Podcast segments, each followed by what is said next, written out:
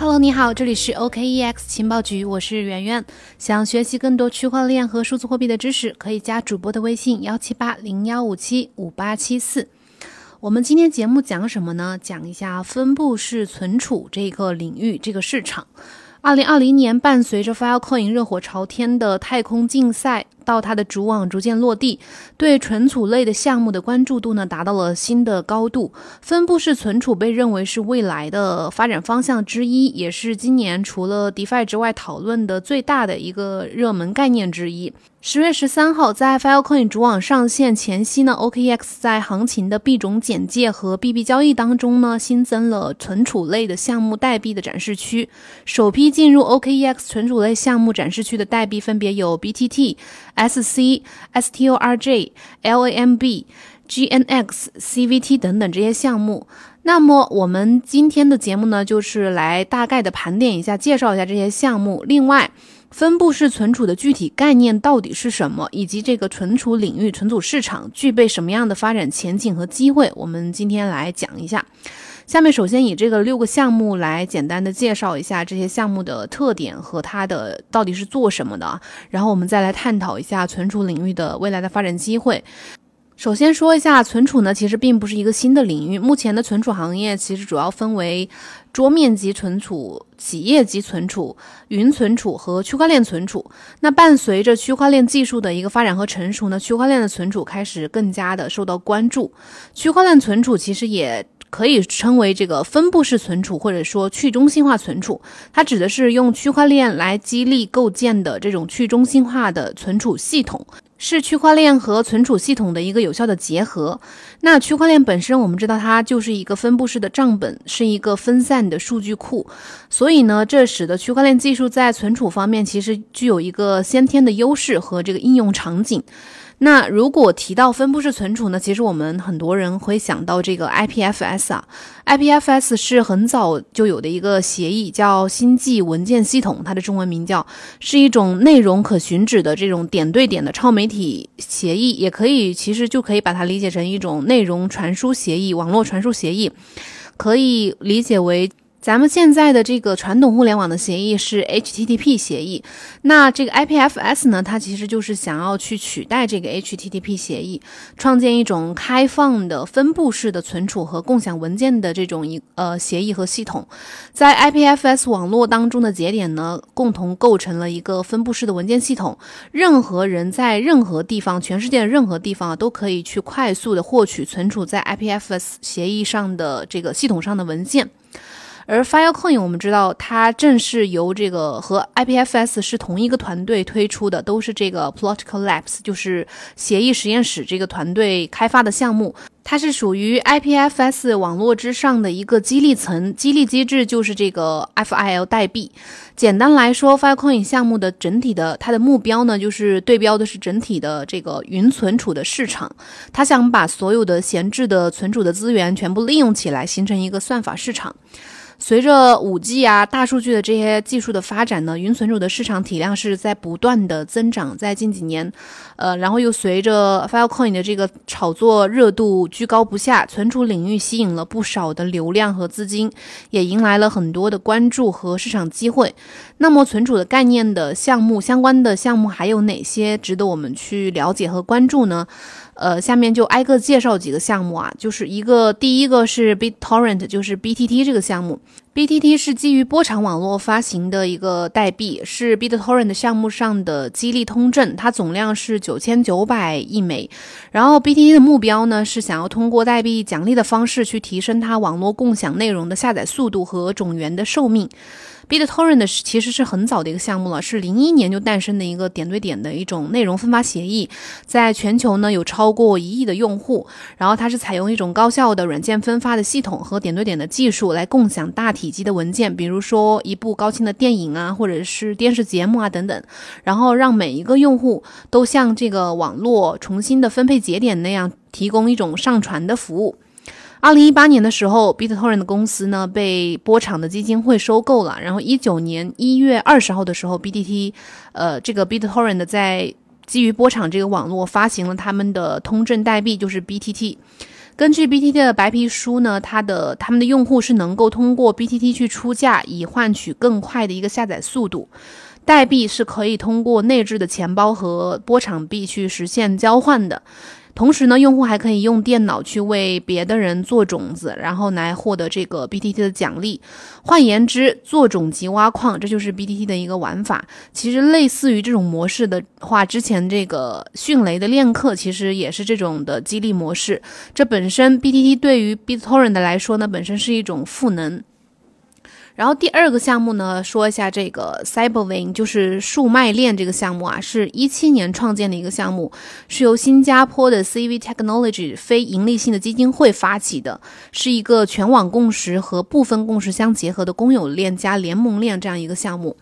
cyber win 呢，打造的打打造了一个基于 DAG，就是有向无环图的架构。而且包含了编程语言、虚拟机、新型的智能合约等等这些来实现的一个数据管理和数据价值定义的一个去中心化的系统。总的来说，就是也是一个存储平台。那 CyberWay 呢，它是一个公链，也算是一个平台。它基于刚刚呢讲的它的这些技术，还有这个嗯。基于 DAG 的这种架构呢，它拥有几项核心的竞争力。比如说，这个 DAG 的架构呢，给它提高了、提供了一个非常高的交易吞吐量和海量的数据处理的效率。另外，它自己首创的 POC 的呃贡献证明机制，给它提供了贡献取代挖矿的这样一个理念。避免了区块链当中的算力的这种集中和滥用。另外，它通过自主编程的呃语言和虚拟机加强数据保护。然后第四个优势，它的核心竞争力呢，就在于它的新型的智能合约能够更安全高效的去实现数据的交互。这个 CVT 呢，就是这个 Cyberwin 这个链上的呃专用代币，已经在全球著名的数字资产交易平台，比如 OKEX，还有 HitBTC，还有 BTC 等等这些平台上上线了。未来呢，会作为这个主链上，就是 Cyberwin 主链上交易的 Gas 费来去作为一个支付的作用，具备一个实际的应用。然后第三个项目，简单说一下这个 Silecoin 这个项目啊，是也是一个基于区块链的去中心化的云存储平台。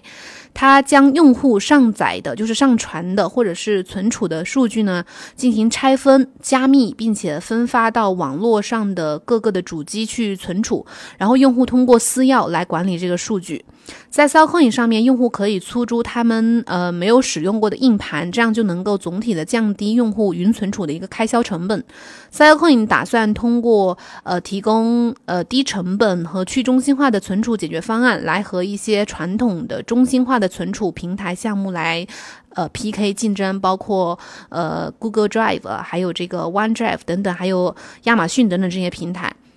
那 SC 呢，就是它平台上的一个通用的代币，在 s a c o i n 这个平台上面存储文件的用户呢，需要使用 SC 这个代币来支付服务费用，主机硬盘驱动器的出租费用呢，也是来要使用使用这个 SC 来支付的。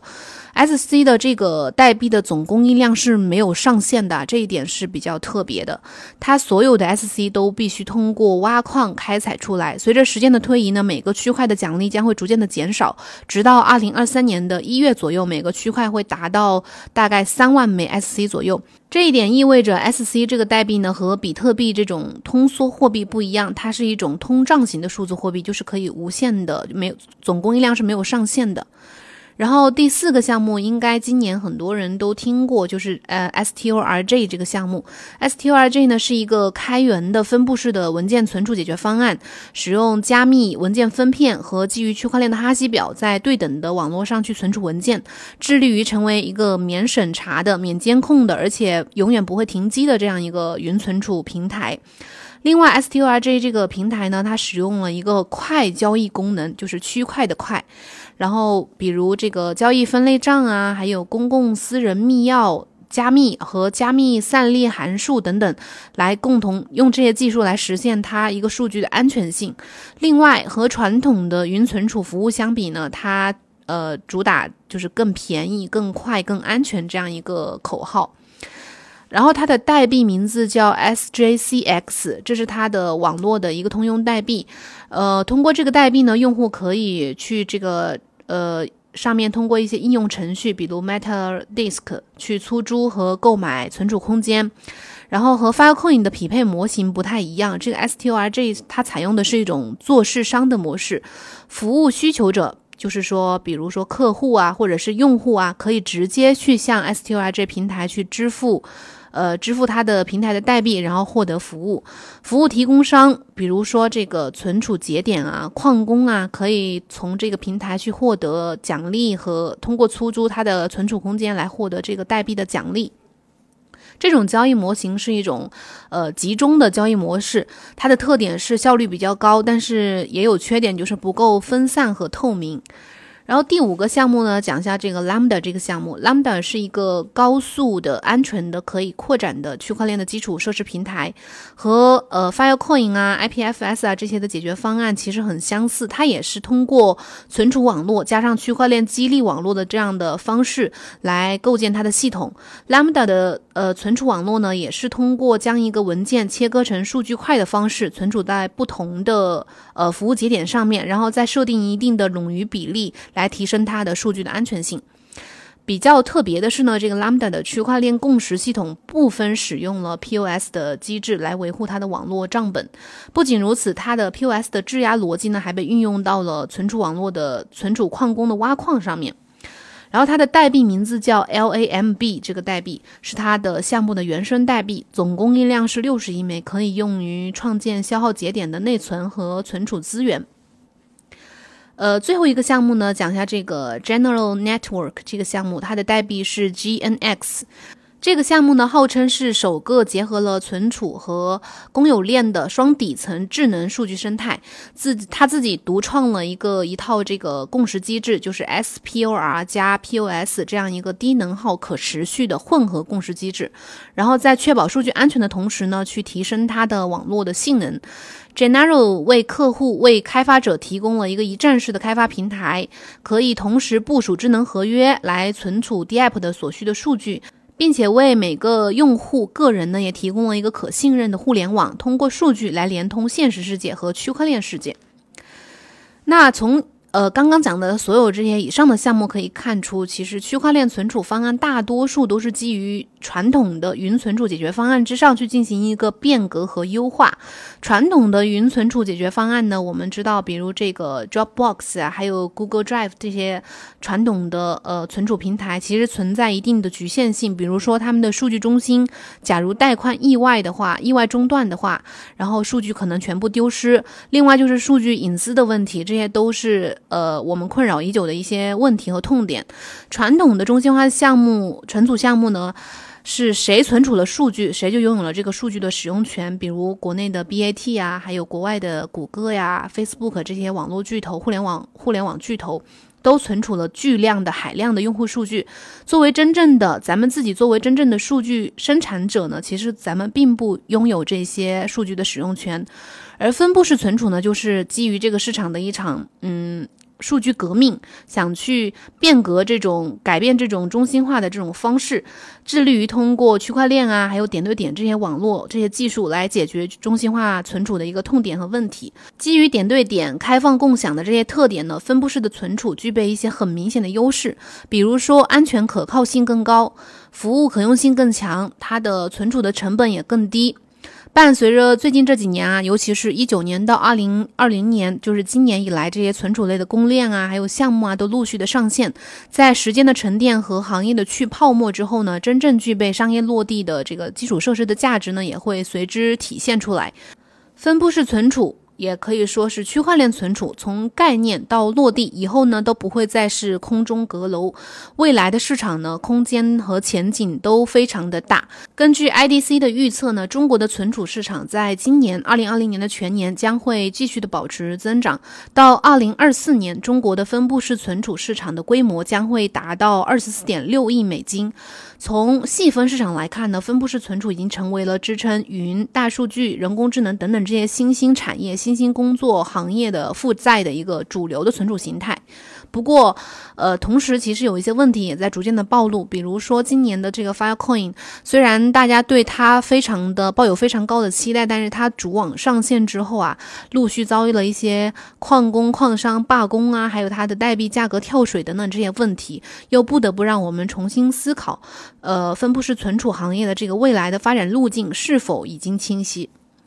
今天节目呢就介绍这么多。如果有对分布式存储项目更感兴趣的朋友呢，可以来加微信幺七八零幺五七五八七四来和我们私信交流或者是咨询。另外呢，如果你有什么其他的看法呢，也可以在我们节目下面直接留言告诉我。我们今天节目就先到这里啦，明天同一时间再见，拜拜。